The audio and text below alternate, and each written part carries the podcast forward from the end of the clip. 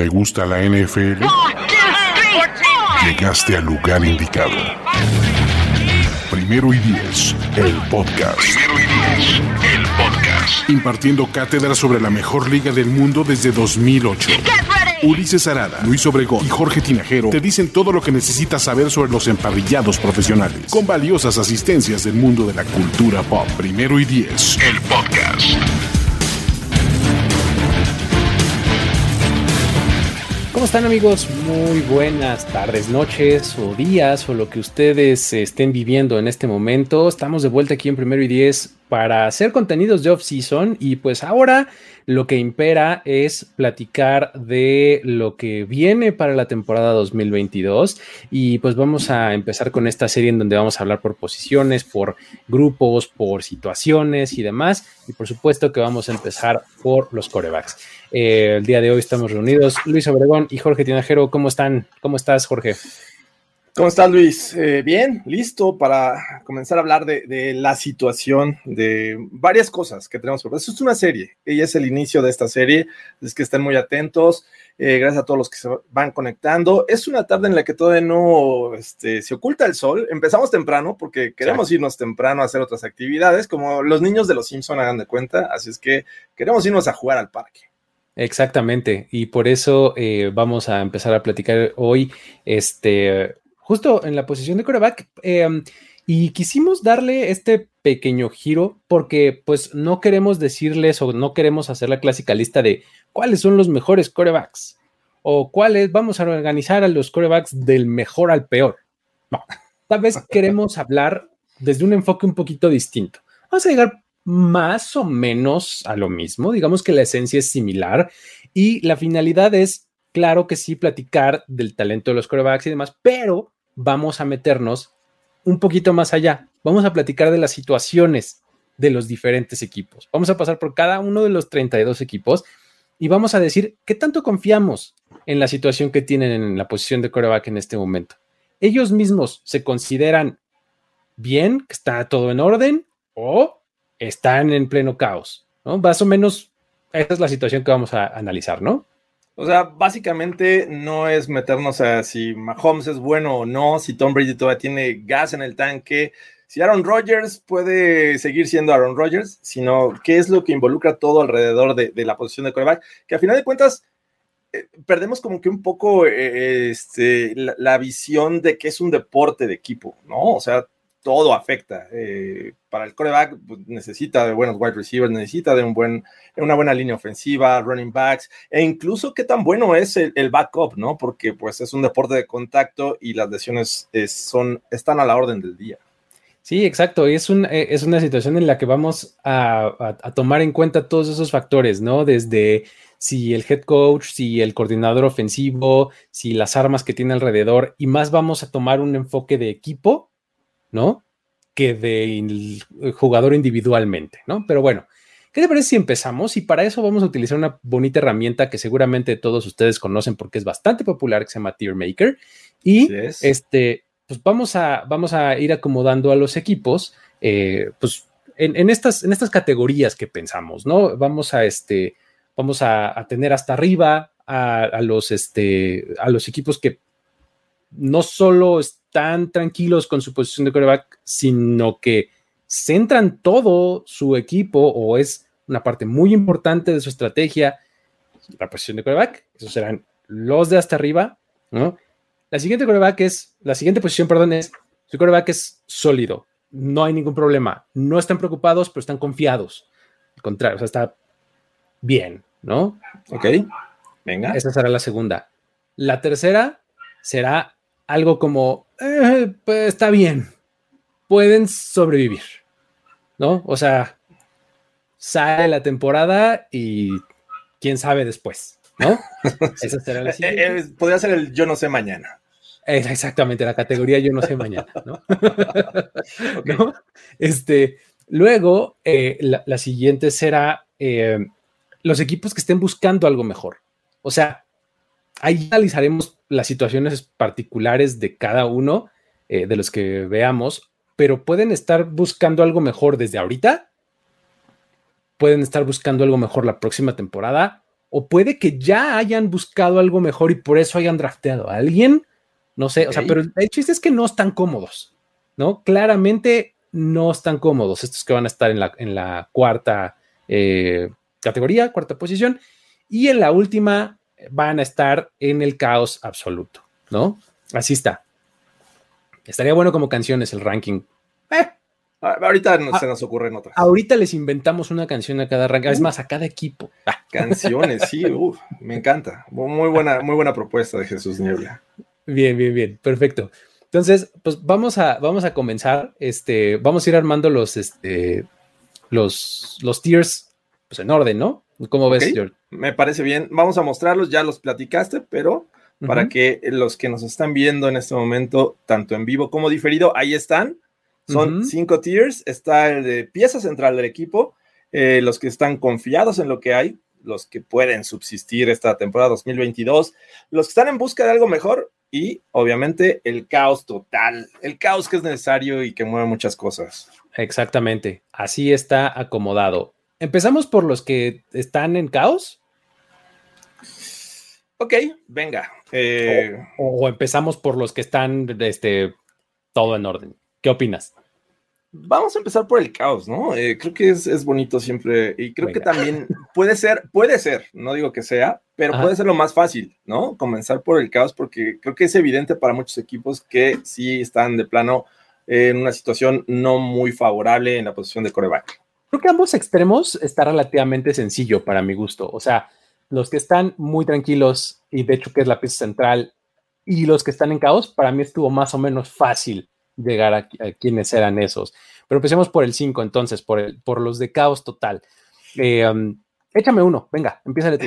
Caos total, aquí tengo mi lista, ya hice muy bien mi tarea. Eh, creo que me voy a ir por, eh, voy a comenzar por el NFC South y creo que también es muy obvio, porque creo que los Panthers, eh, un equipo que eh, pues ha estado batallando con, con, Matt Rule en el caso de conseguir un coreback, se fueron por Sam Darnold, regresaron en algún momento a Cam Newton por las lesiones, eh, no, no, incluso por ahí PJ Walker era o fue coreback titular el año pasado, y me parece que la situación no está muy cómoda y todo diría, bueno, Chris McCaffrey ahí está y les puede rescatar esta situación, pero luego las lesiones también han sido factor. Así es que creo que los Panthers los pondría en el caos total. Absolutamente, creo que es uno de mis dos candidatos, tal vez tres, pero tengo dos muy claros, los Panthers son uno de ellos. Eh, ¿Cuál es el medio para los Panthers en la posición de coreback? O sea, ¿qué? ¿Que este, no sé, que Matt Corral, su novato, entre al campo y se vea como la próxima promesa, probablemente, ¿no? O sea, que digas, wow, Sí, yo, creo que en el mismo Sam Darnold se, cree esta situación de que ha, declarado recientemente, ¿no? De que él es un gran coreback y que va a demostrar y, que merece oportunidad, pero la verdad es que está bien complicado creerle a Sam Darnold. Otra, como bien mencionas, Matt Corral, podría ser este coreback que empuje fuerte porque la verdad es que e, es poco creíble que Sam Darnold pueda ser el, el jugador a futuro. O sea, la verdad es que creo que Matt Corral podría ser ahí el hombre, si es que trata de mostrar, pero también sabemos que este proceso del draft nos dejó muchas más dudas que en la posición de coreback que certezas. Entonces, bueno, también está, está complicado. Cuando se acabó el draft, sentimos que sabíamos menos que, antes, ¿no? O sea, este... y estuvo bien, o sea, creo que el draft 2022 hizo justicia lo que, de lo que creíamos en la posición de coreback, ¿no? Que muchas ocasiones decíamos, sí no es la mejor generación, pero creo que siempre los equipos buscan corebacks. Entonces, eh, al menos este año creo que hubo justicia en ese sentido. Sí, sí, sí, exactamente, ¿no? Eh, y tienes que pensar también en lo que rodea a, Sam Darnold, en este caso que se proyecta como el titular, eh, en el resto del roster ofensivo, ¿no? O sea, siguen teniendo a DJ Moore, Robbie Anderson, Terrace Marshall como sus receptores y pues bueno, Christian McCaffrey es como que el centro de su ofensiva con Chava Hubbard ahí detrás de él. Eh, tienen un tight como Tommy Tremble, que está en su tercer año, pero nada destacado. Y pues una línea ofensiva, este, pues so-so, ¿no? Realmente eh, no sé cuál sea el mejor escenario de estos Panthers. O sea, cuál es su su techo. O sea, que Darnold milagrosamente resucite su carrera con Ben McAdoo como su coordinador ofensivo. no. lo veo. Tampoco me da mucha confianza Ben McAdoo. Bueno, pensemos en otro buen escenario. Quitamos a Sam Darnold muy pronto porque lo que tú quieras. Entra Matt Corral y se ve muy bien. A mí esa se me hace que sería la mejor. Sí, eh, me da más confianza alguien que no hizo en la NFL y eso me, tiene un poco estresado con los Panthers, pero, pero la verdad, Sam Darnold, yo no creo que vaya a ser este hombre que, destaque o que impresione tanto a propios y sorprenda a propios extraños, eh, porque creo que es lo que está buscando Matt Rule, ¿no? Este hombre que le rescate eh, pues, el futuro en la NFL, porque creo que de no funcionar una ofensiva de los Panthers, creo que Matt Rule ya podría estar eh, apestando a Tocino. Esa es otra. O sea, la situación del staff de cocheo, la situación del front office, o sea, vamos, es bastante mala la situación de los Panthers y por eso está perfectamente ganado el, el tier aquí de caos total, ¿no? Sí, no, no, no hay que descartar que todavía llegue un coreback eh, como Baker Mayfield, como Jimmy G, que es como que el lugar favorito, el spot favorito para que estos jugadores que tienen un pie fuera de, sus organizaciones actuales encuentren cabida en Carolina. Y fíjate, ahí hay otra opción que, que está padre la plática. Imagínate que te traes a cualquiera de esos dos nombres que acabas de mencionar, Baker Mayfield o Jimmy Garoppolo. ¿Qué tanto sube su su confianza o qué tanto sube su potencial, su techo. O sea, me parece que sí, o sea, salen del caos, puede ser. creo que sea así como, uy, wow, ahora sí, los Panthers, cuidado, ¿no? No con Baker Mayfield, la verdad es que creo que de los dos que mencioné, Baker Mayfield es el que menos me inspira confianza, llegando a una situación como la de los Panthers, eh, con Matt Rule, con, este, con The McAdoo, con todo lo que está rodeado en cuestión de talento ofensivo. Jimmy G me parece que podría tener ahí unos destellos si, cuenta con este equipo, al menos estos running backs sanos. Y este, creo que, creo que podría tener un mejor año que el que pudiese tener Baker Mayfield en Carolina. Pues sí, está, este, eh, no sé, lo, veo, lo veo complicado, ¿no? Pero bueno, este, ahí está el, primero de los equipos en donde tenemos ahí como eh, en el caos total. Luego, Ahí te va el mío y creo que eh, están en una situación de caos porque pues ellos solitos se metieron ahí y no tienen manera de salir. Y son los Cleveland Browns, para mi gusto. A ver tú dónde los tienes. Pero yo creo que los Cleveland Browns se metieron en este hoyo profundo y negro como su suerte. Como su ahí está una canción. Ahí está, la canción, como decían. este, eh, en el momento en el que le vendieron su alma al diablo. ¿No? En el momento en el que decidieron darle 230 millones de dólares garantizados en un contrato a Deshaun Watson con la situación fuera del campo que tiene, sin saber qué va a pasar con Deshaun Watson, ¿no? O sea, independientemente de todo el tema que tengo de este, no se habla de Watson, no, no, no, más canciones. Otra canción, soundtrack. Exactamente. Eh, independientemente de todo eso, no has sabido manejar la situación con Baker Mayfield, que ya mencionamos. Ajá. ¿No? Y además tienes ahí, pues, un, roster bastante bueno, pero que está desaprovechado. O sea, además, como si fuera poco, dices, no, pues es que como no sé si va a estar de Sean Watson y pues Baker Mayfield no lo veo tomando un centro esta temporada para los Cleveland Browns por puro amor propio, ¿no? fueron y contrataron a Jacoby Brissett, ¿no? En el off-season. Entonces, realmente la situación de coreback para los Browns se me hace muy, muy mala. Eh, eh, y entiendo el tema. Creo que yo no lo quise evaluar. Quise enfocarme en temas meramente de fútbol y entiendo eh, completamente la perspectiva que estás exponiendo en el caso de los Browns, porque a fin de cuentas, si me, mm, me enfoco únicamente en fútbol, creo que los Browns no están tan mal en ese sentido, ¿no? Considerando talento puro. Y entiendo el tema que, involucra a Sean Watson, la posible eh, investigación que dicen que está a punto de terminar y que esto podría traernos también ya pronto eh, el, castigo de, de, Sean Watson. Obviamente Baker Mayfield, estoy de acuerdo, no va a estar, no va a estar, eh, no lo van a convencer para que esté los cuatro seis juegos o no sé cuántos le vayan a dar de castigo a, a Sean Watson. por ahí ya mencionabas a Brissett, pero también es un equipo lleno de talento en la ofensiva. La línea ofensiva los últimos años ha sido de las mejores de la liga. El, cuerpo de, running backs también es muy bueno. Llegó a Mari Cooper.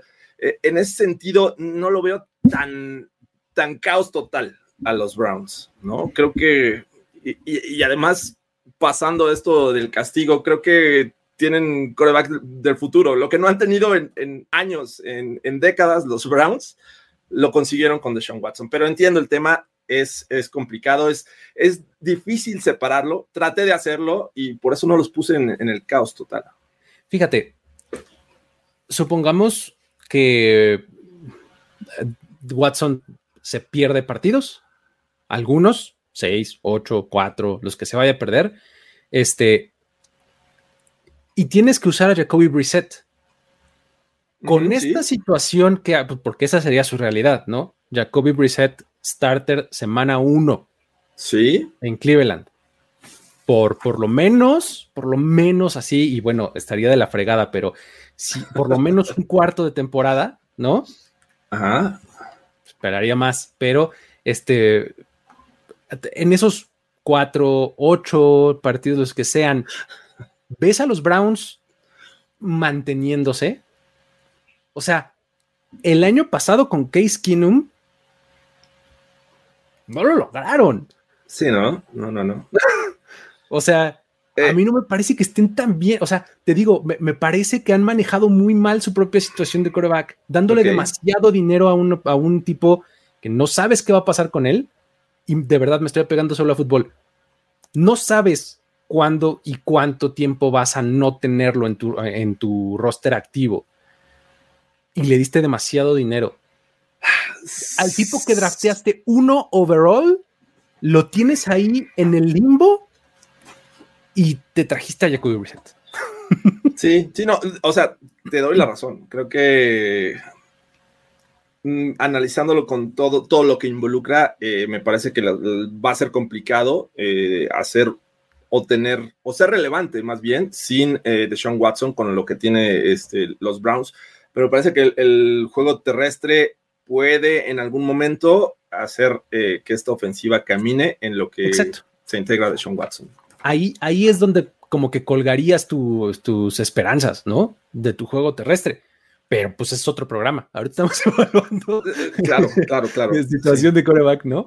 Este, vamos a voltearlos porque según mi lógica, entiendo, es lo más pegado al, al letrerito, digamos, es lo mejor del tier y lo más alejado del letrerito es lo peor. Entonces, yo sí pondría peor a los Panthers que a los Browns.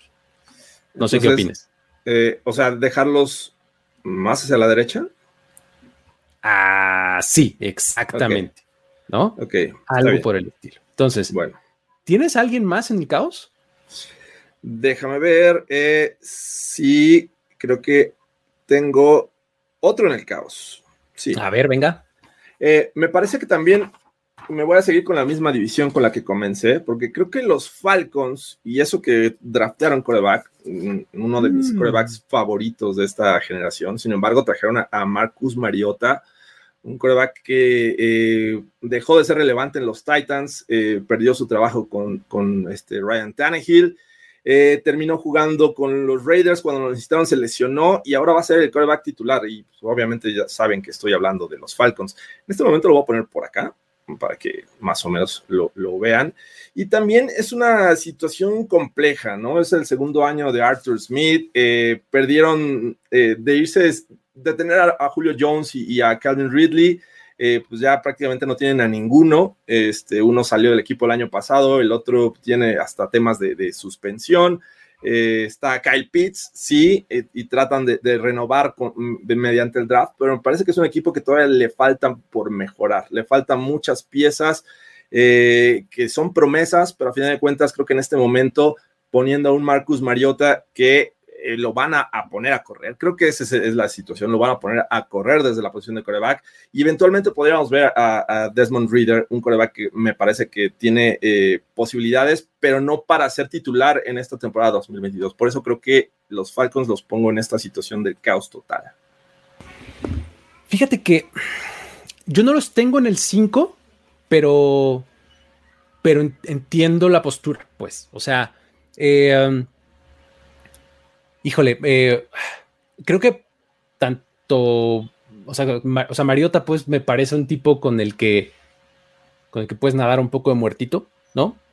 Pues ahí irte flotando, ¿no? Este, y eventualmente tienes a Desmond Reader que por lo menos quieres averiguar qué tal, qué tal te va, ¿no? Yo por eso los tenía en el 4, ¿no? Averiguar con desde la incertidumbre. Ah, totalmente. Sí, sí, sí.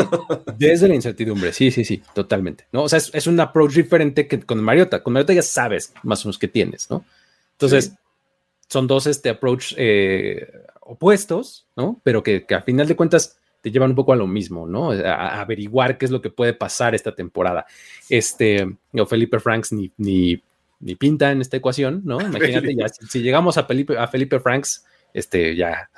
Está triste, muy, muy triste. Está muy triste, ¿no? Pero bueno. Este. Um, Diría todo se derrumbó para los Falcons, ahí está otra canción. Exactamente. Ok, ahí están los Falcons. Va, te la compro, pongámoslos ahí. Los pondría más cerca del, del, inicio del tier. O sea, creo que es. O sea, si me dices qué situación prefieres, la de los Browns o de los Falcons, te digo, dame a Mariota. Ok. ¿No? Está bien, está bien. A Mariota y a Reader, ¿no? Pero bueno. Este, ahí está ese. El único otro que yo tengo duda, no lo tengo clavado en el 5, pero está entre 4 y 5 es Seattle. A ver qué me dices. ¿Todavía no lo coloques? Vamos a platicarlo y vemos dónde lo ponemos. Seattle hizo este, este trade eh, de, Russell Wilson, ¿no? Eh, se va a los Broncos, recibe a Drew Locke y tiene a Geno Smith. ¿No? Además tiene a Jacob Eason, que drafteó hace un par de años, creo. Este, y pues como que los reportes, o sea, imagínate que, tengas que leer reportes en donde digas que hay una competencia de coreback. O sea, no, no, lo he leído, pero imagínate que se dé esa situación. De hecho, por ahí salió un reporte de que Gene Smith estaría ganando el puesto titular. Imagínate, o sea, si en 2022 no sabemos lo que es Gino Smith y pensamos que puede ser un titular viable, a mí eso no me suena nada, pero nada atractivo. Y lo mal que te habla de Drew Locke, ¿no? O sea, no le puedes ganar la chamba a Gino Smith. Sí, sí. A ver, le costó trabajo quitarle la chamba y fue por lesión a Joe Flaco, eh, Drew Locke, en su año de novato. Después por lesiones, ahí estuvo compartiendo el puesto. El año pasado decíamos, bueno, Teddy Bridgewater llega a ser el, backup de, los Denver Broncos y resulta que gana la titularidad. Eh, y dices, ok, ¿qué pasa con Drew Locke? Lo mandan a, Seattle y empieza a hacer duda de que vaya a ser titular. Entonces sí, está, está triste. Yo también lo tenía rondando estas, este tier a los Seahawks. O sea, hijo, o sea, si me, si me apuras tantito, sí los aviento al 5. O sea, eh, en una de esas puedes pensar, no, bueno, pero este, la ofensiva de Seattle, la situación en general, tampoco es muy alentadora. Eh, y yo le agregaría también el, tema Pete Carroll. O sea, ha sido muy bueno en su, a su llegada a los Seahawks, pero creo que ha ido disminuyendo esta confianza en el, en el entrenador. Entonces, ah, y, con un, un, esquema o más bien una situación en la que ponemos como un equipo de, en reconstrucción, me parece que los Seahawks sí están en una situación complicada. Y mira, a los, a los Seahawks si algo les gusta, históricamente es correr el balón, a menos que esté el Super Bowl en juego. Ahí sí ya no les gusta, ¿no? Pero es que esté de la yarda uno. Exactamente. Ahí sí ya no les gusta, ¿no? Este, pero eh, este año se traen a Kenneth Walker, ¿no? Sí. Como su pick este, de segunda ronda. Sí. tienen a Rashard Penny, que dio una muy buena temporada pasada, y además regresa aquí Chris Carson, ¿no? De lesión. Entonces, su juego terrestre puede ser una razón por la que digas, bueno, su quarterback va a estar un poco más cobijado, ¿no? Puedes pensarlo de esa manera. Y bueno, sus receptores, oye, DK Metcalf y Tyler Lockett y no sé qué. Ok, pero, pero pues no sé, Shane Waldron la temporada pasada nos prometió demasiado y no nos entregó, ¿no? Sí, sí, no, a pesar de que tengas este par de wide receivers, me parece que no, eh, por lo que hemos visto de Gene Smith y Drew Locke, teniendo también buenos eh, wide receivers, me parece que no es una garantía que tengan a este par de, receptores. El juego terrestre todavía hay que verlo, ¿no? Carson ha sido un tipo que, me parece que también padeció de, un tema ahí del cuello, que ahí hay que, hay que ver cómo regresa. Entonces la línea ofensiva la buscan mejorar. Repito, eh, incluso se trataron de deshacer de DK Metcalf, hubo muchos rumores alrededor de, de que si los cambiaban o no. Entonces, repito, es un equipo en reconstrucción, pero me parece que no están dando los pasos correctos para seguir ese camino, ¿no? Todavía sigue Pete Carroll. Yo, yo esperaría que un equipo de reconstrucción ya tendrías que renovar también tu, staff de, head coach, bueno, tu, staff de entrenadores. Eh, y no está ocurriendo. Entonces son señales confusas con estos Seahawks. Sí, no, no entiendo bien quiénes, quiénes creen los Seahawks que son ellos mismos este año. O sea, ellos están convencidos de que pueden competir o de que están en reconstrucción o algo intermedio o qué. O sea, no, no le entiendo bien a cuál es, cuál creen ellos mismos que es su identidad, porque dan señales este, encontradas, ¿no? O sea, adiós Russell Wilson, adiós Bobby Wagner. Ya, eso es reconstrucción. No, no, no, pero quédate Pete Carroll y voy a ir por un corredor en la segunda ronda. eso es de un equipo contendiente, cabrón. Sí, sí, sí, sí. Exactamente. Creo que son muy confusas sus señales, todo lo que han hecho. Eh, entonces, me parece que sí los pondría en este último tier a, los Échalos al caos, venga. ¿Qué te gusta entre... Eh, um, um, creo que después de los Falcons, ¿no? ¿Están? Mm, prefiero a Gino Smith y Drew Locke que sí, sí, sí, sí, sí, ahí. Ok, perfecto. perfecto, creo que ahí está. Vámonos por el 4. ¿A quién, ¿A quién tienes en, este, en, el, este, en esta categoría de que están en búsqueda de algo mejor? Eh, creo que yo pondría a alguien que, estuve dudando si lo ponía en el 5 o en el 4. Creo que son los Giants. Ok, venga, a ver. La situación de, de coreback pues ya la sabemos, es Daniel Jones, le han dado eh, muchas oportunidades, le han puesto buenos jugadores, tiene pues un Saquon Barkley que sí es cierto, ha, estado pasando por lesiones, eh, le trajeron un mejor este, roster en, receptores, ha padecido de la línea ofensiva, pero creo que es lo que podría mejorar, pero esta señal de no eh, renovarlo en el quinto año, me parece que da mucha desconfianza, este, esta ocasión me parece que el backup eh, que ahora va a llegar como backup y no como titular, es Tyrod Taylor. Vamos a ver qué pasa. Creo que en algún momento Tyrod Taylor podría ser ese jugador. Y solo por eso creo que lo pongo en, el 4, porque es alguien que llegando a la banca me parece que puede hacer cosas interesantes. No confío en Daniel Jones, pero sí eh, un poco más en Tyrod Taylor y lo que puede hacer con su experiencia, lo demostró en los Bills, lo poco que pudo hacer con los Chargers, lo poco que pudo hacer este, con los Texans. Creo que eh, por eso los considero en el número 4. Que me convenciste. Yo los tenía un poco más altos, pero creo que tiene mucho sentido lo que me dices. Ya me convenciste de tenerlos ahí en el 4 porque encaja muy bien la descripción, además. Ellos están en búsqueda de algo mejor. ¿No? El tier lo, dice por sí mismo, tal cual. O sea, Daniel Jones, o me das algo mejor este año, o voy a ir por otra cosa, ¿no? Y la contratación de Tyro Taylor también te lo demuestra. No es como que Tyro Taylor vaya a ser tu quarterback del futuro, ¿no? No.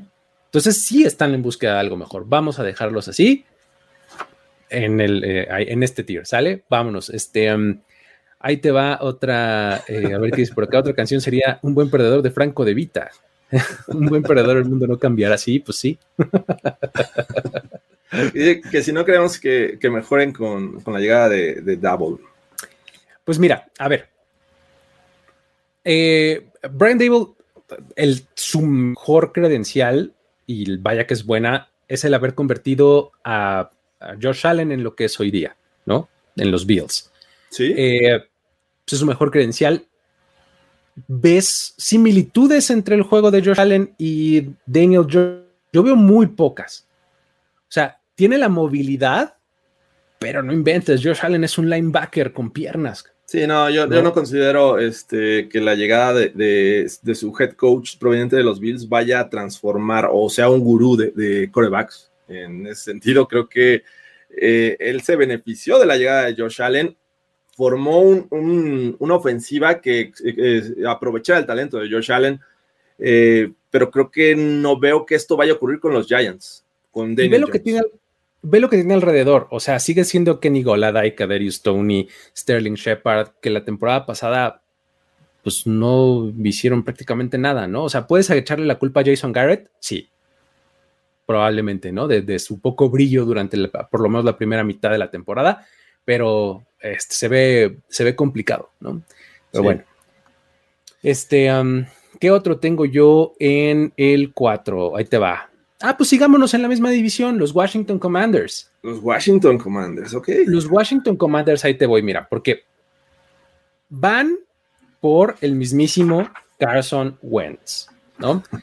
El mismísimo Carson Wentz, que no ha podido mantenerse en un equipo por dos años, en ya varios años, ¿no? O sea, desde su salida en Filadelfia, eh, pasó por Indianapolis y ahora se va a, Washington, ¿no? Eh, um, un Carson Wentz que tiene altas, muy altas, o sea, es un tipo que, que puede tener unos destellos padres, pues, pero que sus bajas, híjole, son pero bajísimas realmente muy malas, ¿no? Y resulta que pues estaba ahí todavía el mismísimo Tyler Heineke, cervecín, ¿no? Sí, sí, sí. En una, imagínate que Tyler Heineke no se va, ¿no? O sea, ahí sigue, ¿no? Eh, ahí Tampoco está de hecho.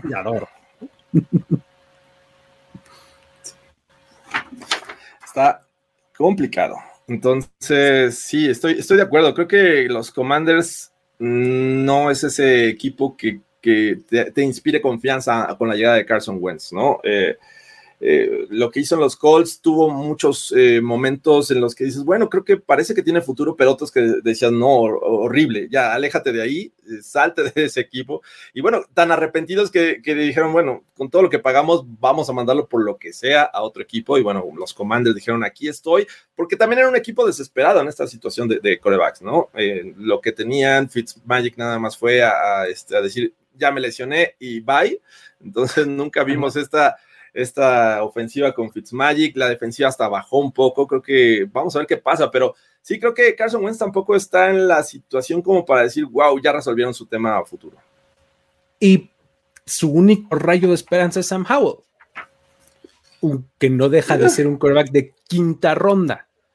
Pero es el que no come carne de res, ¿no? ¿En serio? No me la sabía esa. Sí, creo que dice que nunca en su vida ha comido carne de res, que el puro pollo. Ah, ya me acordé, claro, claro. Dijo que solo comía pollo, ya me acordé, ya me acordé. Ajá, sí, su, declaración fue esa, ¿no? Yo solo como pollo, ¿no? Sí, claro, claro. Bien, bien. Este, sí, está extraño. Eh, creo que no están en nada buena situación los Commanders. ¿Qué más? ¿Qué otro tienes? En el eh, tengo en esta misma posición, me voy a ir con eh, otro equipo del sur, pero ahora de la americana. Creo que los Texans es un equipo que eh, debe estar buscando algo mejor y no es porque crea que Davis Mills no es el futuro. Hizo cosas que, a todos nos sorprendieron porque no esperábamos mucho de Davis Mills. Sin embargo, tampoco creo que es la solución a futuro, ¿no? Este, no está en, el mejor equipo, de hecho es uno de los peores, eh, este, lo ha demostrado los últimos años. Eh, le falta mucho talento alrededor han hecho ahí sus, intentos, pero creo que la línea ofensiva es algo que, me, todavía me sigue dando desconfianza. Siguen creyendo en el proyecto este, Cooks. Y fuera de eso, me parece que deberían de estar buscando eh, coreback, porque detrás de él está Kyle Allen. Hazme el favor, Kyle Allen.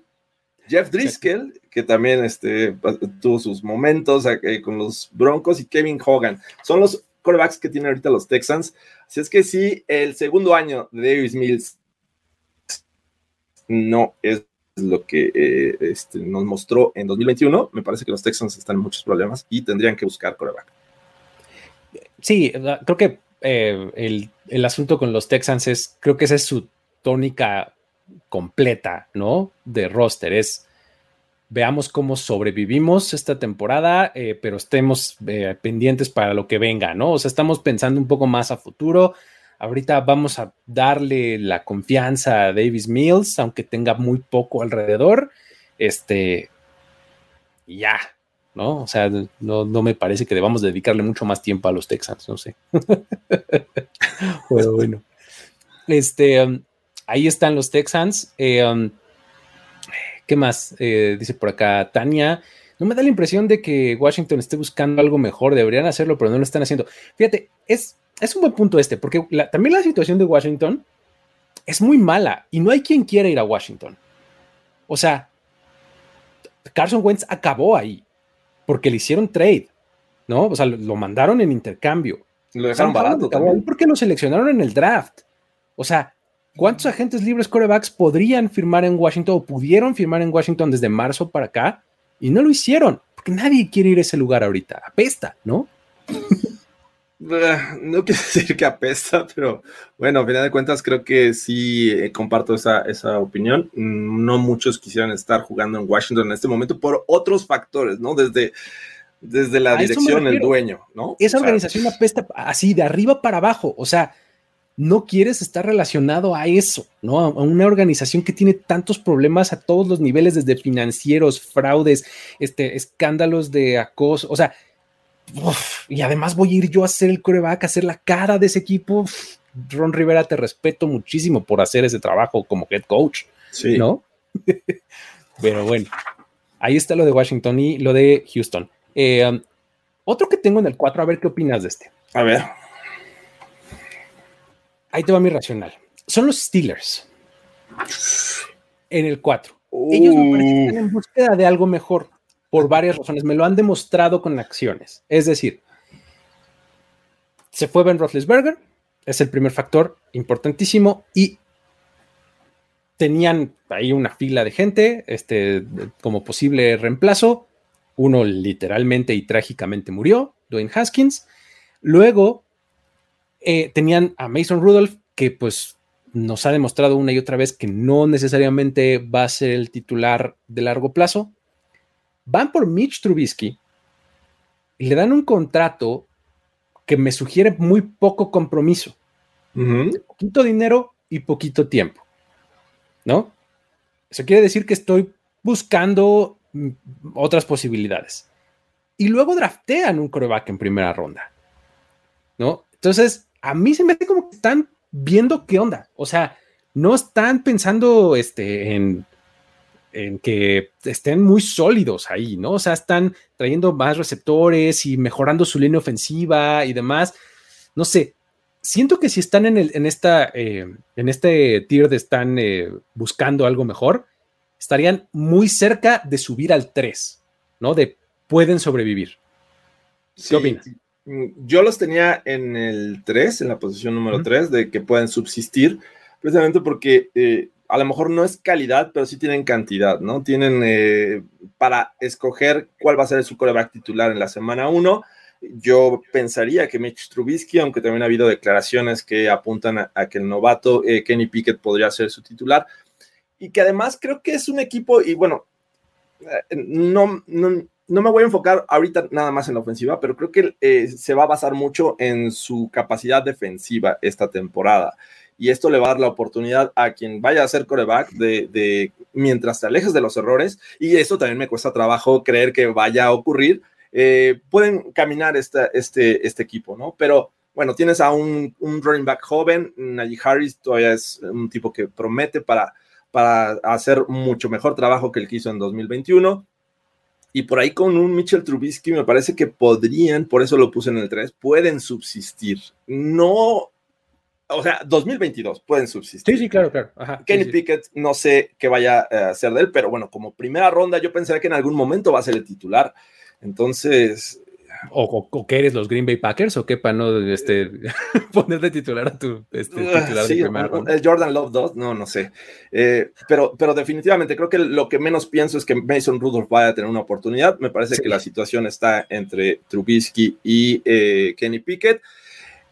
Y lo que también intentaron hacer es mejorar la, ofensiva, algunas piezas que añadieron a la defensiva. Entonces, el, el core de receptores me parece que sigue siendo sólido.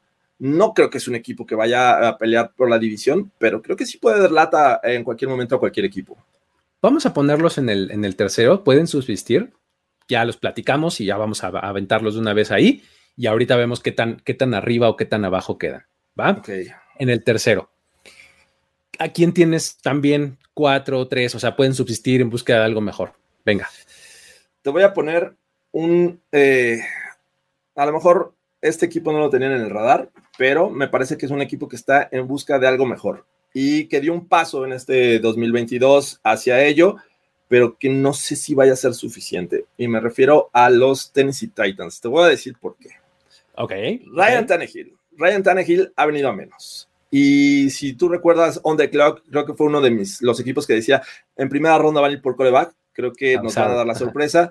Eh, va a ser Desmond Reader, bla, bla, bla. Eh, ahí estábamos platicando, porque creo que eh, no necesita mucho los Titans. De, no le pueden exigir tanto la posición de coreback, porque tienen un gran juego terrestre encabezado por Derrick Henry. Una línea ofensiva que ha tenido sus problemas de lesiones, pero me parece que lo, pueden, lo, han sabido solucionar. Los wide receivers, bueno, ya perdieron ahí el tema de AJ Brown, este, trajeron a, a Burks, novato. Sin embargo, creo que no es la mejor situación para un coreback y deben estar buscando lo mejor. Y lo que hicieron que fue, pues, seleccionar un coreback este, en la tercera ronda, ¿no? Fue cuando eh, llegó Malik Willis. Uno de los que creíamos que iba a ser eh, coreback de primera ronda, no lo fue. Y creo que eso me da una, una idea de que están buscando algo mejor.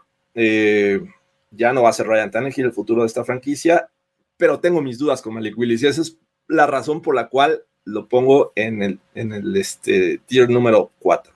En el 4. La verdad es que yo los tenía en el 3. Eh, fíjate, el asunto específico de, la situación de quarterback es eh, Ryan Tannehill y, su juego en general de los Titans se basa mucho en el juego terrestre, ¿no? Derrick Henry y lo que puede hacer su línea ofensiva. Y para eso Ryan Tannehill se pinta solo. O sea, te voy a mm, jalar a los linebackers a la caja en un play action o lo que sea. Y ahí atrás en las zonas intermedias va a estar AJ Brown y va a estar toda la bola de receptores número 2 que tenemos detrás de AJ Brown, ¿no? Ahora, llega este Robert Woods. Pero ya no está, pero ya no está AJ, Brown. Exactamente. Ahora, por eso eh, justo iba para allá. Ya no está AJ Brown y, llega Robert Woods, ¿no? Robert Woods me parece que está lejos. Es otro, es otro tipo de jugador que no es, que no es AJ Brown, ¿no? O sea, no está mal, pero es completamente diferente, ¿no? Me, parece que Woods es un fantasy darling, ¿no? Es un tipo que, encajó muy bien en el, esquema de, de este McVeigh y lo aprovecharon. Y, ahí creció eh, Woods. Pero los Titans. Sí, y, bueno, traes a, a Traylon Burks como, como novato, ¿no? Y este, pues a ver, ojalá te salga bien. Este, me, no, me, no me desagrada que los pongamos en el 4, ¿eh? Pero. No me desagrada. Digamos que de los menos peores del De los menos mal, ándale, ándale, me gusta, me gusta. Perfecto. Vámonos entonces con el siguiente. Yo les voy a aventar a los Lions. Ok. En este, que están en búsqueda de algo mejor. He escuchado algo de hype recientemente y he leído algo de hype alrededor de los Lions, aunque no lo creas. O sea, he escuchado gente diciendo, es que los Lions en Thanksgiving ya no van a ser un pushover. Ya en una de esas diciembre es una cosa relevante para los Lions. Y yo digo, ok, por. O sea, yo no estoy muy convencido de eso. Específicamente hablando de Jared Goff, eh, me parece que tiene que terminar de cortar el cordón umbilical con McVeigh, ¿no? sea, porque toda su carrera era McVeigh dependiente, ¿no? De hecho, su récord sin Sean McVeigh eh, es malísimo actualmente, pero pues tiene como que terminar de salirse y encontrar como su propia cosa, ¿no? Si lo logra, creo que puede ser. Pero no estoy muy convencido. O sea, por más de Andre Swift y por más Samon Russell Brown y demás, este, regresamos al caso que mencionabas antes, se me hace que son como medio fantasy darlings. sí, eso de repente como que confunde un poco. Yo también los tengo ubicados precisamente en este tiro número 4 a los Lions deben de estar buscando algo mejor. Jared Goff, para mi gusto, no es el futuro de esta franquicia. Y si te pones a ver también quién está detrás de él, porque bueno, también el tema de las lesiones es importante. Eh, Tim Boyle y David Blow, ¿no? Eh, corebacks que tampoco te inspiran nada de confianza. Eh, en cuestión de, de, coaching, también creo que cambiaron ahí de coordinadores ofensivos, bueno, de coordinadores.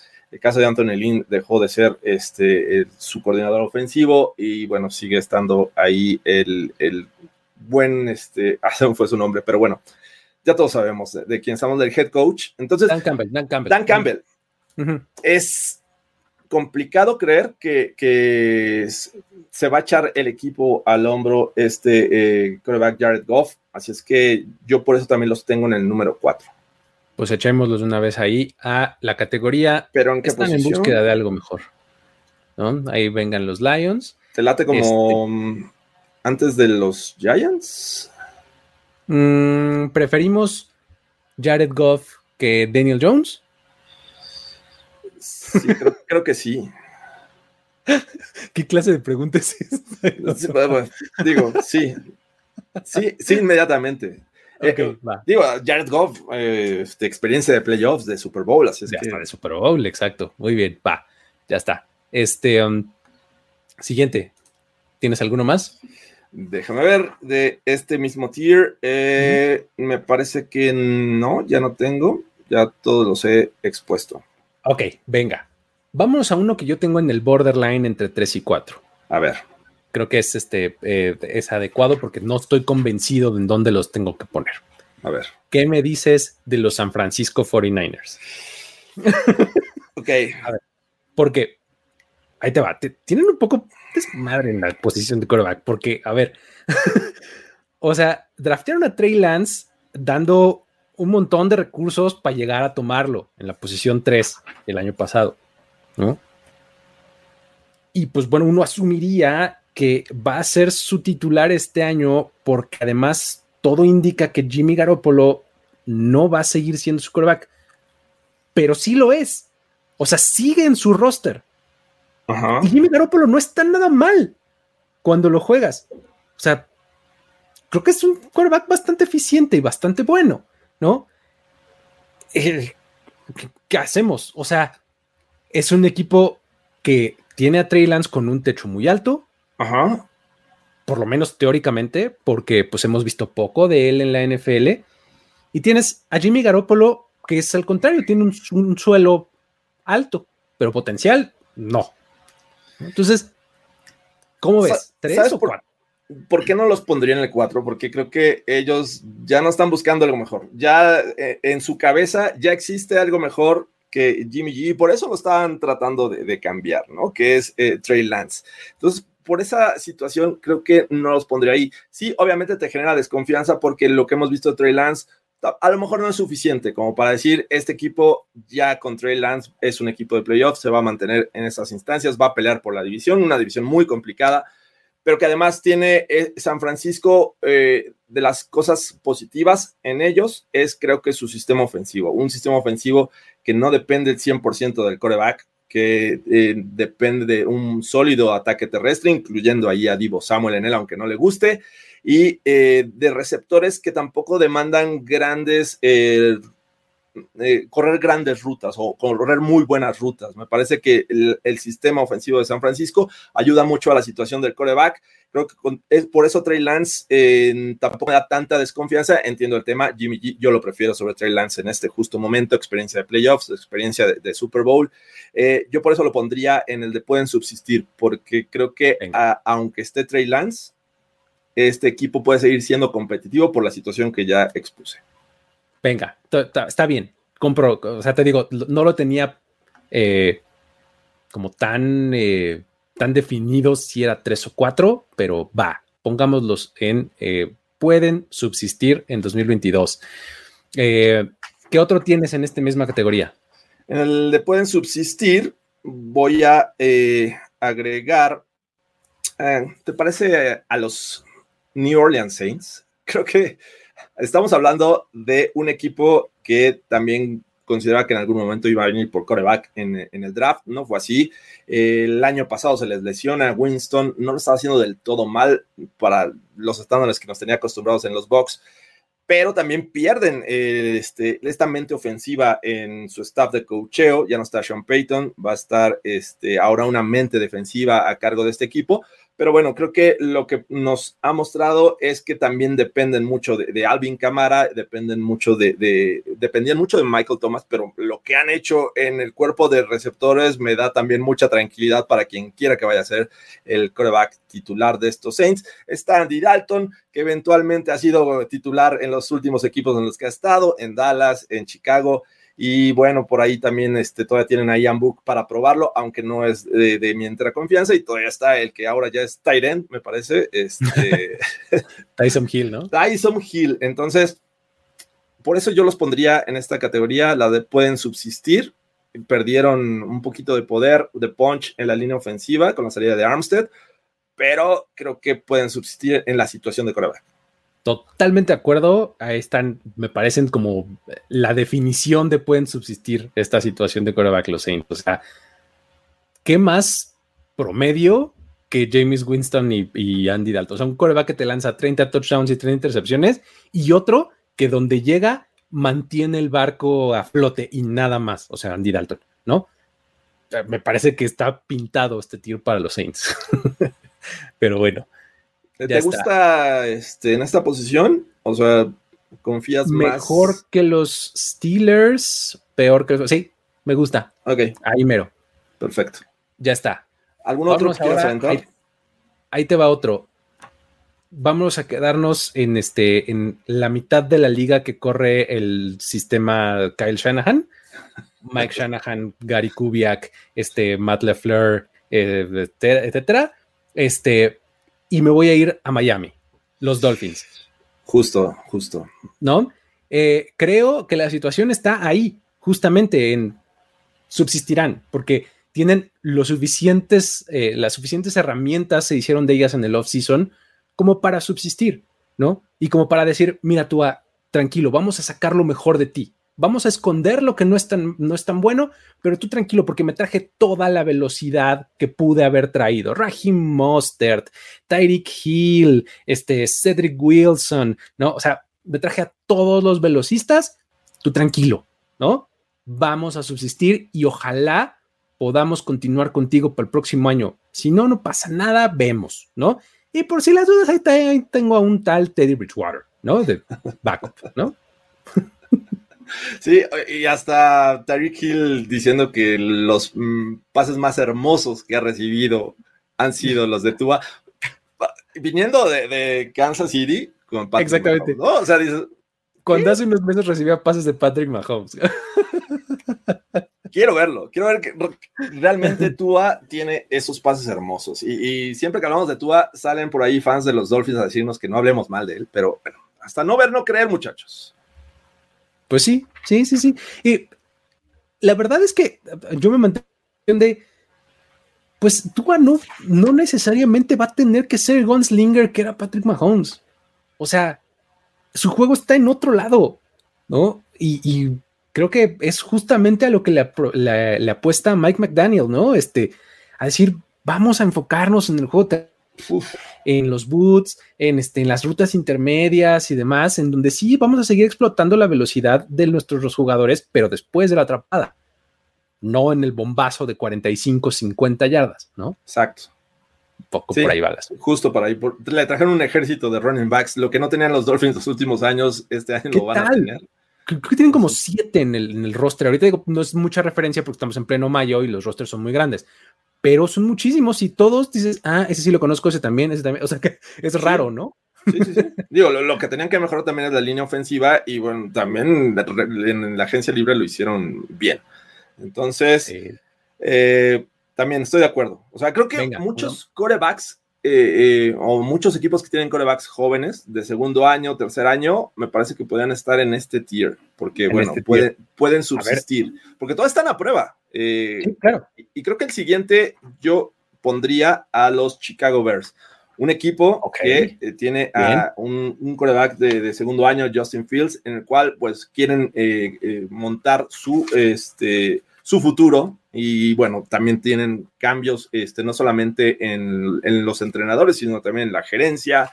se trajeron una mente ofensiva de, de estas shahanescas, porque viene de Green Bay, tengo entendido, este, ¿Sí? Entonces... Vamos a ver qué, qué, pasa, ¿no? lo que nos demostraron es que el juego terrestre puede mejorar en estos Bears. Eh, vamos a ver, ya no va a estar Allen Robinson, pero creo que este, lo que pueda hacer tanto por tierra como por pase Justin Fields me intriga mucho en esta nueva ofensiva. Así que por eso creo que los Bears pueden subsistir al menos este 2022. No es, no es un equipo que esté buscando, pero tampoco eh, creo que están sumamente confiados en lo que tienen es eh, eh, mi, punto más importante es lo que dijiste hace un momento de eh, Allen Robinson y demás. O sea, mi problema es que no le echaron una mano a Justin Fields. O sea, en los recursos que invirtieron a lo largo del offseason, digo, puede tener que ver con el hecho de que Matt Iberfloss es su nuevo head coach y es totalmente un enfoque defensivo, que tiene él, ¿no? Pero pues se fueron por Jaquan Brisker en el draft, se fueron por Kyler Gordon, este, o sea, muchos recursos a la defensiva. Y en la agencia libre dices, bueno, pues perdiste a Allen Robinson, pero pues trae a alguien. El mercado de receptores es, este, es noble, ¿no? Y lo que hiciste fue traerte a Byron Pringle. Ah, Byron Pringle. Es, lo que me hace dudar con, con Chicago, con, con los Bears porque realmente Justin Fields es, es un tipo que puede tener un techo muy alto, ¿no? O sea, Tú, lo veías como, como novato y dices, ah, ahí está, buen flash, buen brillo, ¿no? Pero eh, pues tampoco le ayudaba mucho lo que tenía en torno a, él, ¿no? Por, ahí dicen que, que, el Jorge 2021 lo quería, por ejemplo. Exactamente, ¿no? Por ahí dicen, ¿no? Este, um, vamos a ver, creo que eh, es, un, es, un, buen lugar el, eh, este tier de pueden subsistir.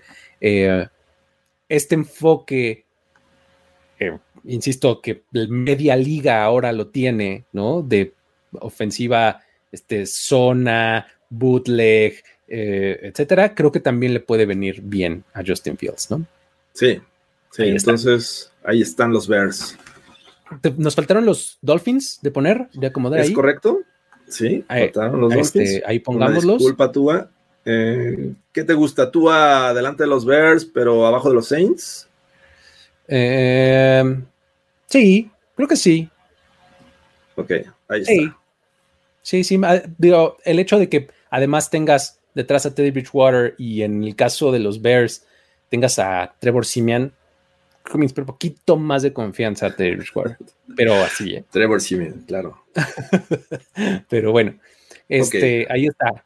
Um, vámonos con otro más. Ya me mencionaste a los Bears. Ahí te va otro um, de pueden subsistir. Los Colts. Me lo ganaste Luis Obregón. Ok, venga, dame tus razones. Indianapolis Colts con el mismísimo Centra, Matt Ryan, ¿no? ¿Qué hay más pueden subsistir que un Nissan Sentra? ¿Estás de acuerdo? Es casi todo terreno este Matt Ryan y llega a los Colts. Totalmente. Y, la verdad es que, mira, es por su situación de quarterback por lo que lo estamos juzgando en este momento, porque me parece que el, completo de los Colts es bastante bueno. O sea, la situación a la que llega Matt Ryan me parece que lo cobijan muy bien. O sea, está, vienen eh, de tener a, Jonathan Taylor la temporada pasada con un temporada no, no, no, ¿no? En el juego terrestre.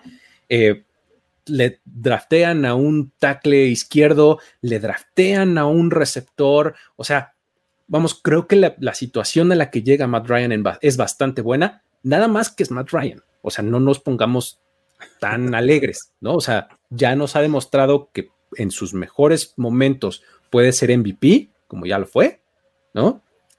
Pero también tiene sus bajas y son bastante promedio, ¿no? Entonces, creo que está bien a quien pueden subsistir, ¿no?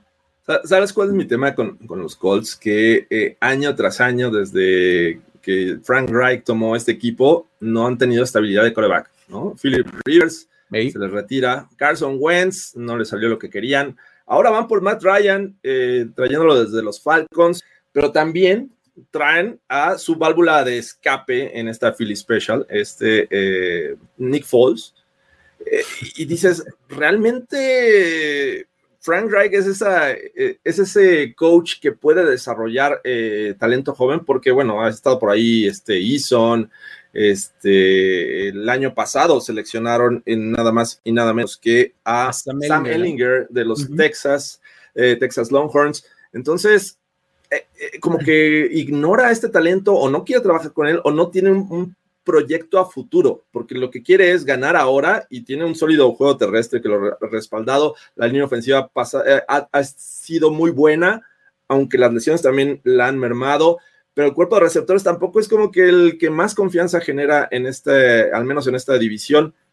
Entonces, eh, me cuesta un poco de trabajo eh, creer que Frank Reich realmente vaya a hacer un buen trabajo, pero definitivamente no los veo en otro lugar. Creo que es, pueden subsistir este año, el próximo, quién sabe. Vemos, vemos, ¿no?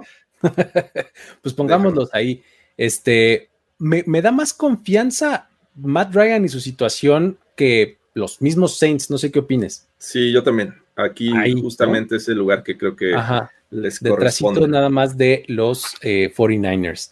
Eh, eh, ¿Qué otro tienes aquí en esta categoría?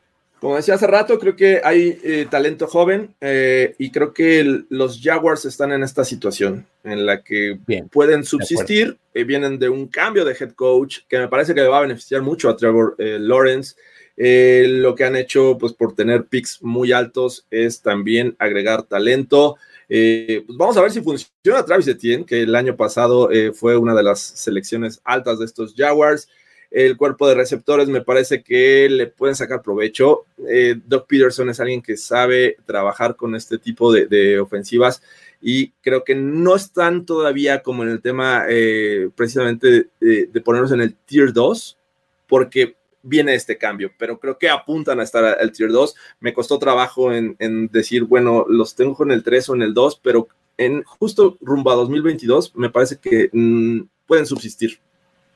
Sí, estoy de acuerdo. ¿eh? La verdad es que eh, la situación, la situación todavía es bastante desconocida, ¿no? O sea, con este nuevo head coach y demás, este, y con este, esta enésima reconstrucción y demás, creo que está por verse, pero creo que el menor, absolutamente el menor de sus males es Trevor Lawrence, ¿no? Entonces, creo que está perfectamente puesto a quien pueden subsistir. Eh, yéndome por este mismo camino, me tendría que quedar con los Jets. Sí. Porque, porque Zach Wilson es un poco lo mismo, ¿no? Nada más que acá van un pasito adelante, creo yo, los Jets en, en la reconstrucción y en el rumbo que están tomando, ¿no? O sea, tienes a un equipo que ya tiene un poquito más idea de para dónde va. Un Robert Salah que, que ya está como permeando su identidad en todo esto. Tienes a LeFleur, no a Matt de Green Bay, sino a su hermano como coordinador ofensivo. Este, tienes a eh, eh, buenos receptores, ¿no? Que además reforzaste en el draft. Tienes una buena línea ofensiva que además reforzaste en el draft. O sea, creo que van por un buen camino estos Jets y además Zach Wilson es un tipo de los que me ha mostrado que puede también, puede también tener un potencial bastante, bastante alto como coreback, ¿no? Le ves unos flashazos de pases impresionantes, ¿no? Zach Wilson de repente, ¿no? De los del año pasado me parece que es el que, para mí, para mi gusto, tiene el techo muy alto, pero llegó en una, una situación muy complicada en 2021. Así es que eh, prácticamente lanzándole a Corey Davis su, este, y teniendo este, no las mejores opciones en ese sentido.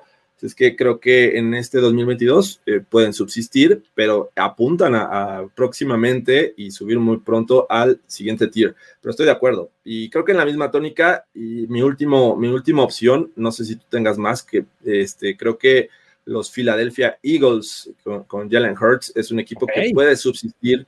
Eh, ya lo conoce el staff de cocheo, eh, mejoró mucho el juego terrestre de este equipo y bueno, Jalen Hurts fue una de las razones por las cuales también mejoró. Y vamos a ver qué hace con AJ Brown. Me, intriga mucho saber qué va a hacer AJ Brown en este equipo. Entonces, eh, pero no sigue, no, deja de ser un, talento eh, que promete, que puede tener un techo alto, pero también puede decepcionar. Entonces, creo que es el año para Jalen Hurts de probar este, si realmente es el futuro de esta franquicia. Fíjate que yo a los, a, los Eagles los tenía en el tier de arriba, en el que están contentos con lo que hay, y te voy a decir por qué. A mí se me hace como que ellos como que ya entendieron lo que tienen en Jalen Hurts y lo que hicieron fue como que rodearlo de lo mejor que podían. ¿Ah? Recuperar su juego terrestre, en traerle un receptor top 5 probablemente de la liga como AJ Brown. Este, o sea, como que dicen, mira, Jalen Hurts es lo que hay y por lo menos este año y tal vez el que sigue, voy a estar bien con esto, voy a estar en paz con esto.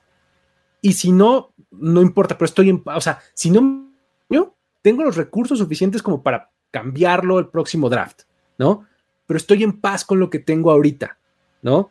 Este, y creo que es un pasito más arriba del pueden subsistir, porque Jalen Hurts ha demostrado que tiene un montón de potencial. Tiene eh, jugadas y momentos, incluso partidos completos, en donde se ve bastante bien, ¿no? Entonces, por eso los tenía en el 2. No, no sé qué opines. Y es que, eh, digo, entiendo el punto, pero creo que la, falta de consistencia en su juego es factor. Y justamente también eh, puede, tu argumento puede ser bastante creíble y lo puedo comprar, pero también puede ser un, puente. Un puente, eh, Jalen Hurts, no me demuestras lo que realmente necesito para este equipo. Y el próximo año tengo un capital para ir por el prueba que quiera. Exacto. No lo necesito eh, como titular el día uno. Puede seguir siendo Jalen Hurts, pero me parece que pueden este, estar haciendo ya la transición en 2023. Pero bueno, vamos a dejarlo en el, 2 temporalmente. Si no, está muy abultado. ¿Qué te parece si lo ponemos en el 3 arriba? O sea. De los primeros lugares. Ajá, pues, digamos que eh, entre los 49ers y los Colts, o de plano más arriba, o como el mejor del 3, ¿qué te parece? O del tercer lugar. Me parece que después de los Saints, ahorita. Órale, va. Ahí está. Estoy, estoy conforme que estén en el 3 altos. Venga, pueden subsistir sin ningún problema. Vámonos. ¿Tienes alguien más en, el, en, este tier de pueden, pueden subsistir? Mm, tenía uno. Pero sí, eh, pero más, más bien es duda si lo pongo en el 2 o en el 3. Pero si tú tienes uno cantado en el 3. A ver, venga, venga esa transición, esos borderliners entre 2 y 3, ¿quiénes son para ti? Para mí, eh, los Arizona Cardinals. Eh, el tema Kyler Murray y su contrato y de ya merezco, pero los Cardinals no hacen nada y no mueven ningún dedo y que borro eh, de mis redes sociales, pero que tampoco ha sido el coreback de la temporada completa. Fue un coreback que mostró media temporada que era bueno, se lesionó, Después eh, vino esta transición al final de la temporada donde ya no se le vio el, este, mismo nivel a Kyler Murray y, eso que es, un equipo que lo ha tratado de llenar de talento alrededor eh, de este coreback. O sea, este año va a estar suspendido este, de Andre Hopkins, pero le traen a Hollywood Brown, un, viejo conocido, le dan el tratamiento de Derek Carr Así es que eh, le ponen siempre las piezas necesarias. Le trajeron a Ertz, le, le, draftearon otro end. Eh, regularmente los Cardinals tienen muy buen roster en, cuanto a wide receivers. Su running back, bueno, perdieron a Edmonds, pero bueno, ahí sigue este eh, Conner. Así es que creo que no, no tiene muchas justificaciones como para no brillar Kyler Murray y creo que los Cardinals no están del todo convencidos. Estas señales que he mencionado me parece que no demuestran que están convencidos del futuro de este coreback. Tiene sentido. Me suena parecido a la historia de Jalen Hurts. ok. ¿A poco no? O sea, sí. Tiene tener momentos similares, así de sí, sí, muy bien. Y eh, claro, tienes este eh, destellos tremendamente buenos, pero no siempre, igual que Jalen Hurts tienes muy buenos receptores y todo, igual que Jalen Hurts. ¿Me explico? O sea, como que eh, suena similar, ¿no? La, historia y la cantaleta. y, creo que yo también los tengo en el 2 a, los Cardinals, en, este, en este tier de eh, están contentos con lo que hay, porque, o están conformes con lo, con lo que hay, justamente por eso, o sea, porque dicen, mira, por lo menos este año en 2022, yo sé que tengo a Kyler Murray y yo sé que con él voy a estar bien. Y que en el mejor de los casos voy a tener casi casi que al MVP o probablemente a un, coreback top, ¿no? Por lo menos. Y pues si no, voy a tener inconsistencias, pero no voy a apestar. ¿Me explico? O sea, es más o menos el, argumento que tengo igual yo con Jalen Hurts. ¿Me explico? O sea, pongámoslo en el, en el 2. Eh, este, a, los Cardinals, ¿no? O sea, se me hace que son, este, o al principio el 3, como que está, está, está bastante bien. O sea, si es 2, es 2 bajo. O si es 3 alto. 3 alto, ¿no? Venga, vámonos con el siguiente. En los dos, en, en este tier número 2, en donde están contentos con lo que tienen, yo tengo a los Patriots. Ok. Mac Jones me parece que eh, es solidísimo coreback. O sea, tipo que va a apilar pases completos uno sobre otro, sobre otro, sobre otro, primeros y dieces, y se va a recargar en lo que tiene en su ofensiva y demás. Eh, me parece que, que, los Pats están bastante conformes con lo que tienen, ¿no? Las preguntas que tengo yo sobre esto, y creo que son las que más imperan en, torno a los, este, a los fans y, a los mismos, a la misma prensa que cubre el equipo, son dos. Uno, los receptores que tiene, ¿no? O que no tiene, este Mac Jones. Y el segundo es el coordinador ofensivo. ¿Quién demonios va a ser? O sea, Bill Belichick siendo Bill Belichick, no nos ha querido decir ni quién va a ser su coordinador ofensivo ni quién va a ser su coordinador defensivo, ¿no? Todo, imagínate, imagínate que los reportes indican que los que se aproximan más al nombramiento de coordinador ofensivo son Matt Patricia y Joe Judge. Sería bien divertido, la verdad. ¡Auch! o sea, ¿qué onda? No, no está muy inspirador, ¿no? Sí, para nada. Pero bueno, creo, o sea, entiendo el punto. Mac Jones es alguien que demostró que eh, da la confianza como para que lo sigan manteniendo como el quarterback eh, titular. Demostró buenas cosas. Eh, cuesta de repente trabajo esta transición de tener un gran quarterback a empezar a probar algunos, pero me parece que los, Pats inmediatamente encontraron a, Mac Jones, ¿no? Este, después del proyecto Cam Newton creo que estoy de acuerdo en esta posición número Perfecto. ¿A quién más tienes en, en esta segunda? Alguien que están confiados con lo que hay y si no, no le hubieran dado nuevamente un contrato, pero me saca mucho de onda lo, que ocurrió el día de hoy con esta noticia y ya saben que estoy hablando de este equipo de Las Vegas Raiders, un equipo que dicen, vámonos con, Derek Carr, confío en ti, te voy a traer a tu muchacho, lo pediste este, al final de la temporada, aquí está Davante Adams, eh, alguien con quien ya has eh, jugado, mm, te vamos a mantener a Waller, por ahí estuvo el rumor de si salía o no, me parece que este, esta conexión con Renfro fue importante para el año pasado y ya para creer que lo, con estos tres receptores al menos puede hacer eh, cosas interesantes. Entonces le trajeron a Josh McDaniels y Josh McDaniels ahí está en el equipo. Eso me genera un poquito de desconfianza, pero al menos en, el core o en, las decisiones que hemos visto de estos Raiders es confío en lo que tengo, confío en lo que hay y confío en Derek Carr para un futuro, pero me saca de que quiso y me saca mucho de, de, onda que, que los Raiders estén buscando darle una oportunidad, al menos para probarlo, a Colin Kaepernick, ¿no? A ver, cuando una cosa está bien, no necesita reparación. A ver, no lo hagas. Si metes a Colin Kaepernick en esta ecuación, obviamente ya dijo que como backup no le importaría, pero mm, ¿cuánta gente, cuánta presión habría alrededor de estos Raiders para poner a Colin Kaepernick como titular? Es que el circo llega al pueblo. O sea, realmente, o sea, estás en Las Vegas y más bien le agregas como un show al circo multipistas que tienes en Las Vegas, ¿no? Pero este, tal cual, ¿no? O sea, pues, digo, hay una deuda con Colin Kaepernick y le entiendo y, qué bueno que por lo menos hay un equipo que le esté intentando pagar esa deuda, ¿no? Por ese lado lo entiendo y lo veo perfectamente bien, ¿no? Pero sí le veo pocas posibilidades. o sea, no solo tiene a Derek Carr y Derek Carr está muy bien, o sea, realmente es un buen coreback, ¿no? Eh, sino que además Josh McDaniel se trajo a Jared Stidham. Además. ¿No? Sí, sí, sí. Este, todo el lado de Kaepernick, no les creo, pero bueno. Ok, sí, estoy completamente de acuerdo con que la situación de Derek Carr está muy bien y es un equipo que está conforme con lo que tiene, ¿no? Vamos a ponerlos en ese, en ese segundo tier. Em, ahí te voy a aventar uno más. Em, Dallas Cowboys. Ok. Dallas Cowboys creo que está bastante contento y conforme con lo que tienen Dak Prescott. Creo que eh, los problemas de los Cowboys están en muchos otros lados. Los, los, problemas más graves, por lo menos, están en otros lugares diferentes que no es en la posición de coreback.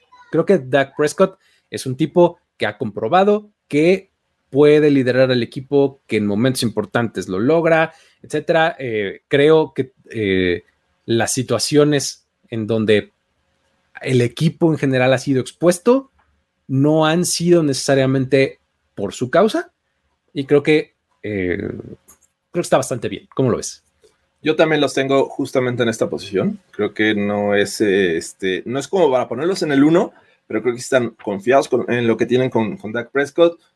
Eh, hay, mucha gente que no le gusta a Dak Prescott, incluso fans de los Cowboys. Sin embargo, creo que es, teniéndolo les da muchas posibilidades para ganar. Y el año pasado lo demostró, ¿no? Eh, un, Dak Prescott sano te puede eh, ayudar bastante sobre todo arropándolo con un buen tándem de, running backs. No depender de uno, que creo que es algo inteligente de, esta ofensiva de los Cowboys, porque era Ezekiel Elliott y de repente alguien más. Entonces creo que Tony Pollard le vino a aportar mucho. Pierden a Mari Cooper, pero me parece que sí, la va a alzar la mano y va a decir yo soy wide receiver número uno y, este, y creo que van a hacer un buen trabajo.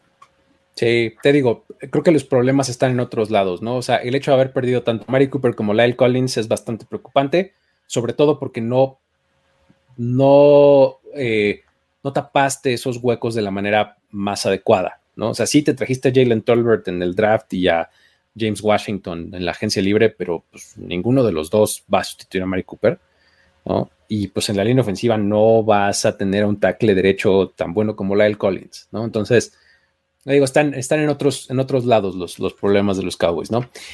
Eh, ¿A quién más tienes en este segundo tier? En este segundo, eh, y creo que hasta cierto punto fui benévolo en ponerlos aquí, porque creo que es compleja la situación de los Tampa Bay Buccaneers. Eh, entiendo, está Tom Brady en este momento, pero ¿por cuánto tiempo más y quién está detrás de él, ¿no? Este Trask fue seleccionado el año pasado, eh, pero bueno, él ni siquiera es, eh, no, es el, no es el backup, es, Blaine Gabbert. Así es que me parece que los Bucks están confiando demasiado en, en, Tom Brady y en lo que les pueda aportar este año y a lo mejor uno más. Entonces, eh, por eso los, los pongo en, el tier número 2, que es el de confiados en lo que hay. Sin embargo, tampoco me incomodaría verlos en, pueden subsistir 2022 porque también está a, un retiro, a un retiro de Tom Brady que ya sucedió y regresó. Pero bueno, es Tom Brady y todos lo vemos muy este, campante, haciendo hoyo en uno, con su, este, con su dron ahí, que le salió bastante bien. Pero creo que tampoco me incomodaría verlos en, el 3, así es que los voy a poner en el 2. Sí, Fíjate que eh, los Buccaneers para mí están en, esta, en esta división fronteriza entre el 1 y el 2. Porque estoy, estoy de acuerdo con el hecho de que es bastante a corto plazo su apuesta, eh, pero ve cómo se llama el tier número 1. O sea, el 1 es pieza central del equipo. ¿Cuál es la pieza ahorita de los Buccaneers? Tom Brady. Siempre y cuando. Eh, el tema es que ahí perdieron eh, la línea ofensiva, ya no es la misma, ¿no? Es el mismo equipo que. Entonces, eh, vamos a ver cómo funciona. No es lo mismo de 2019, a, no, de 2020 a 2021, donde prácticamente tuvieron el mismo equipo. Y en, este, en esta ocasión hubo cambios. Así es que esos cambios me hacen no ponerlos en el tiro número uno. Salomónico número dos, entonces. Ok, venga. venga. Ahí está. Eh, ¿Qué me dices de los eh, Baltimore Ravens? Confiados en lo que hay, pero no es la ¿crees, pieza. ¿Crees que sea Lamar Jackson su pieza central? Es que, ¿sabes cuál es mi problema con, con, este, con los Ravens y juzgarlos de esa manera? No tengo los suficientes argumentos porque dirías, bueno, la temporada pasada se demostró, sin Lamar Jackson no hicieron nada. Sí, espérate, Lamar Jackson fue uno de 25 jugadores que se lesionó, ¿no? O sea, quién sé cuántas lesiones tuvieron los Ravens realmente, ¿no? Entonces, no tengo las suficientes herramientas como para decir es que sin Lamar, este equipo no va a ningún lado, porque el año pasado que pudimos haberlo comprobado, se cayeron otros, no sé, sin exagerar, cinco o seis titulares más, ¿no? Tengo mi conflicto ahí, porque creo que para mi gusto, eh, Lamar Jackson sí es la, pieza central del equipo. Eh, por una, de las razones ya las mencionaste. Sin él, creo que este equipo baja mucho. Eh, empezó a ser el equipo que mejor acarreaba el balón, en el que más yardas lograba, y me parece que la mitad de esas yardas eran de Lamar Jackson. cuando le quisieron jugar a, detener el juego terrestre los Broncos el año pasado, Lamar Jackson con su brazo los destrozó. también ya demostró que puede ganar a estos equipos a los que no ganaba a los Chiefs. Entonces, me parece que yo sí pondría a, Lamar Jackson, bueno, a los Ravens en su situación de quarterback en el tier número uno. Eh, vamos a ponerlos en el uno, entonces, este, te digo, mi única duda era esa que te menciono, pero estoy de acuerdo. O sea, vamos, la identidad de los Ravens es Lamar Jackson, ¿no? Pero bueno, sí, ok, sí. va. ¿Qué otro tienes en el 2? El que creo que sí pondría al menos esta temporada en el 2 son a los Vikings. Este, me parece que Kirk Cousins, ya no, no, no, hay mucho que explicar. Kirk Cousins viene de un gran año. Eh, es cierto, pierde por ahí este. hay cambios en el staff de coacheo. Me parece que eso podría ser un factor de duda. Sin embargo, creo que le, eh, eh, justamente quien llega, proveniente de los Rams, este O'Connell, le puede también este, eh, mantener este ritmo eh, de, de, Kirk Cousins que se vio muy bien en 2021. Así es que tiene un sólido ataque terrestre, tiene talento en, los running backs, tiene talento en los wide receivers. Entonces, la línea ofensiva ha mejorado en los últimos años. Creo que Kirk Cousins está bastante bien como para que los Vikings estén confiados con lo que tienen. Totalmente. O sea, e, encaja perfecto en esta categoría. O sea, es un, un, coreback bastante, bastante eficiente, bastante, bastante bueno. Y eh, digo, va a pasar de eh, correr una ofensiva de Clint Kubiak a correr una ofensiva de Kevin O'Connell, que es básicamente y en esencia la misma. Exacto.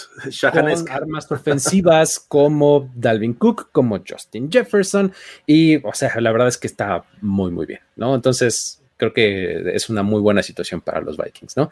Simplemente como que cambiaron la figura, este, eh, como totémica y así extraña, ya medio separada de head coach de Mike Zimmer, ¿no? Que era eso, ya un poco un coach de, vieja escuela, por el tipo cool, ¿no? Este, casi casi que el frat boy, ¿no? Que, parece que viene con el... Cambiaron todos los escritorios y las, este, los separadores de esas de oficina por eh, este, salas y muebles ahí bastante cómodos. Eh, trabajas en puff, ¿no? Así casi como, como coworking, ¿no? Casi casi, ¿no? Sí, tal cual, sí, sí, sí, un poco así fue el cambio. Además, fíjate, yo no sé si te había contado esta anécdota, pero cada que oigo el nombre de Kevin O'Connell o, lo digo, pienso en Fast and Furious.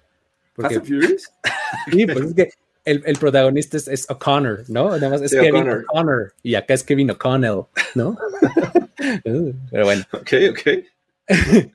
Este, se nos adelantó, caray. Pero bueno, este, um, ahí está perfectamente puesto. Ahora, tengo un par de equipos más nada más. No sé si tengas a otro, pero yo tengo un par que tengo la duda si están en el 1 ni el 2. A ver. Y ahí te voy. Te los voy a aventar a los dos juntos y vamos este, desgranándolos uno por uno. Ok. Son los Broncos y los Rams. ¿Qué tanto crees que los Rams habrían llegado al Super Bowl o no? ¿Qué tanto pusieron sus esperanzas y su, su, esquema y su identidad en Stafford? Y lo mismo que está pasando ahora con los Broncos. ¿Qué tanto los Broncos están rodeando todo y haciendo que todo se trate de Russell Wilson?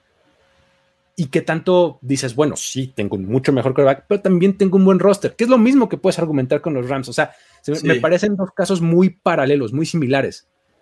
Siendo coherentes con lo que hemos platicado, me parece que viniendo de una de las ofensivas en las que el coreback no es la pieza central de los Rams, pero sí es indispensable para que este sistema funcione. Ya lo vimos, Jared Goff no le dio la, no ayudó demasiado a Sean McVay a implementar el máximo de su playbook, ¿no? Llegó este, Matt Stafford y esto cambió, cambió con las piezas que tenía, hizo relevante a un, eh, wide receiver que nadie tenía en el radar como para ser el mejor en yardas este, por recepción, fue eh, campeón, eh, más bien fue MVP del Super Bowl, entonces pero que me parece que, también ha tenido sus temas Matt Stafford, ¿no? estas intercepciones, estas decisiones de, pases largos que digo, no, estoy, estoy, de acuerdo, creo que en el caso de los Rams no es la pieza central del equipo, eh, pero es un factor muy importante para esta ofensiva. Así es que estoy de acuerdo en que, en que vaya el 2 los Rams. ¿Dos? Venga porque además también lo, está bien arropado con un sólido eh, juego terrestre, ¿no? La, sí, temporada pasada. la defensiva, este, o sea, vamos, es un equipo bastante completo, ¿no? Y Matt Stafford les da como que el, extra, ¿no? Cuando, cuando los, los da, porque también a veces les cuesta, ¿no? O sea, pues digo que está, está interesante, pero pongámoslos en el 2, pongámoslos en el 2 a los Rams. Y ahorita platicamos sobre, sobre los Broncos, porque te digo, me parecen un este un caso un tanto similar porque dices, oye, pues los Broncos de por sí ya tenían un muy buen roster, ¿no? Sí. Y, ahora le pones a Russell Wilson y, pues les debería de dar ese extra, ¿no? Pero ¿qué tanto ahora es el hype y qué tanto es en realidad el hecho de que los Broncos van a ser Russell Wilson centric?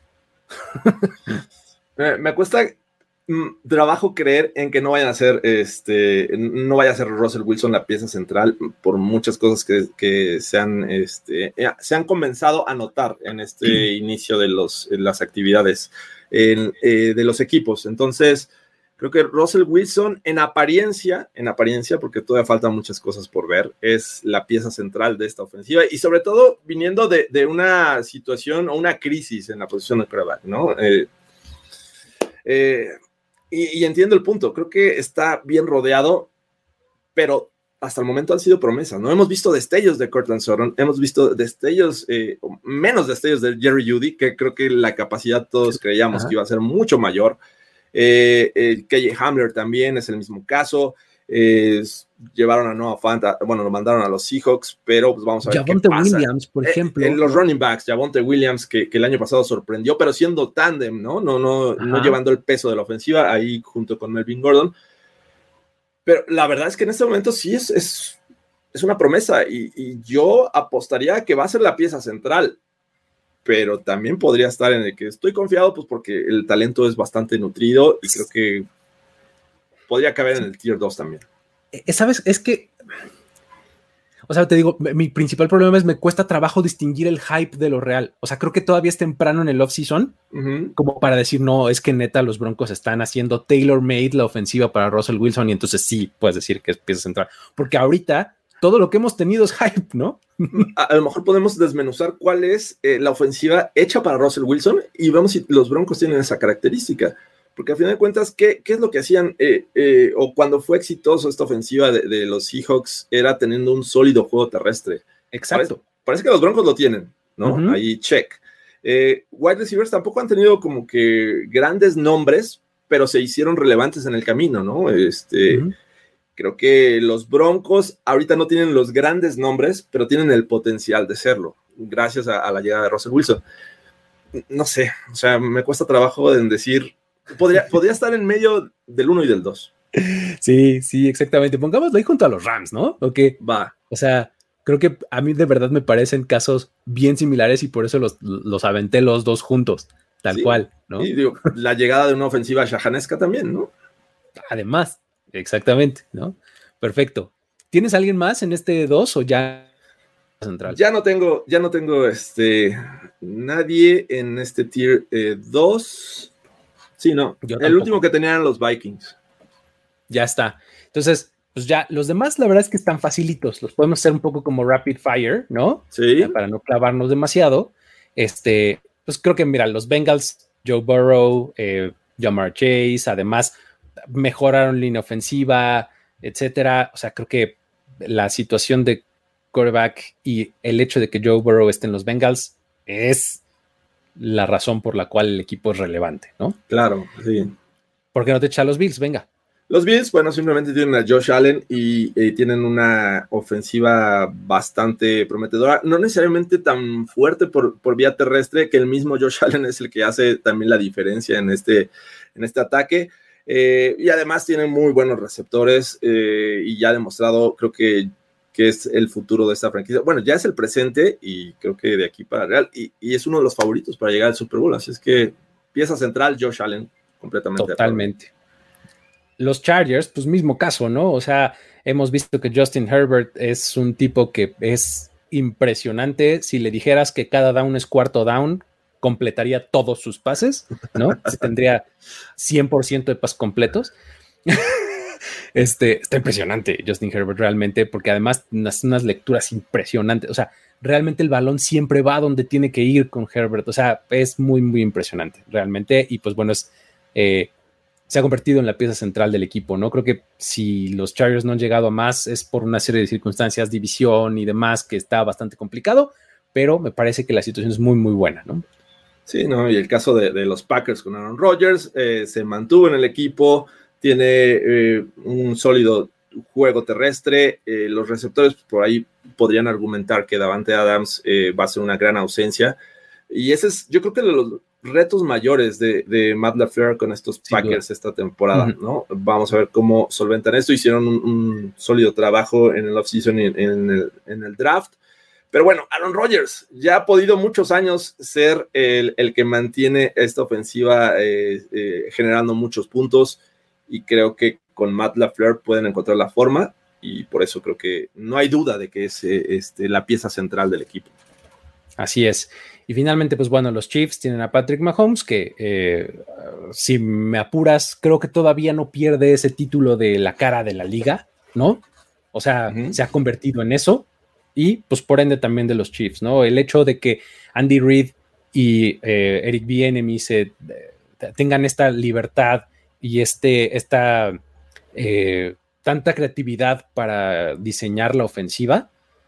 Eh, se debe en gran parte a que tienen a su disposición un talento como el de Patrick Mahomes. Que les puede dar todo eso. Claro que esta ofensiva se va a ver muy distinta a la del año pasado.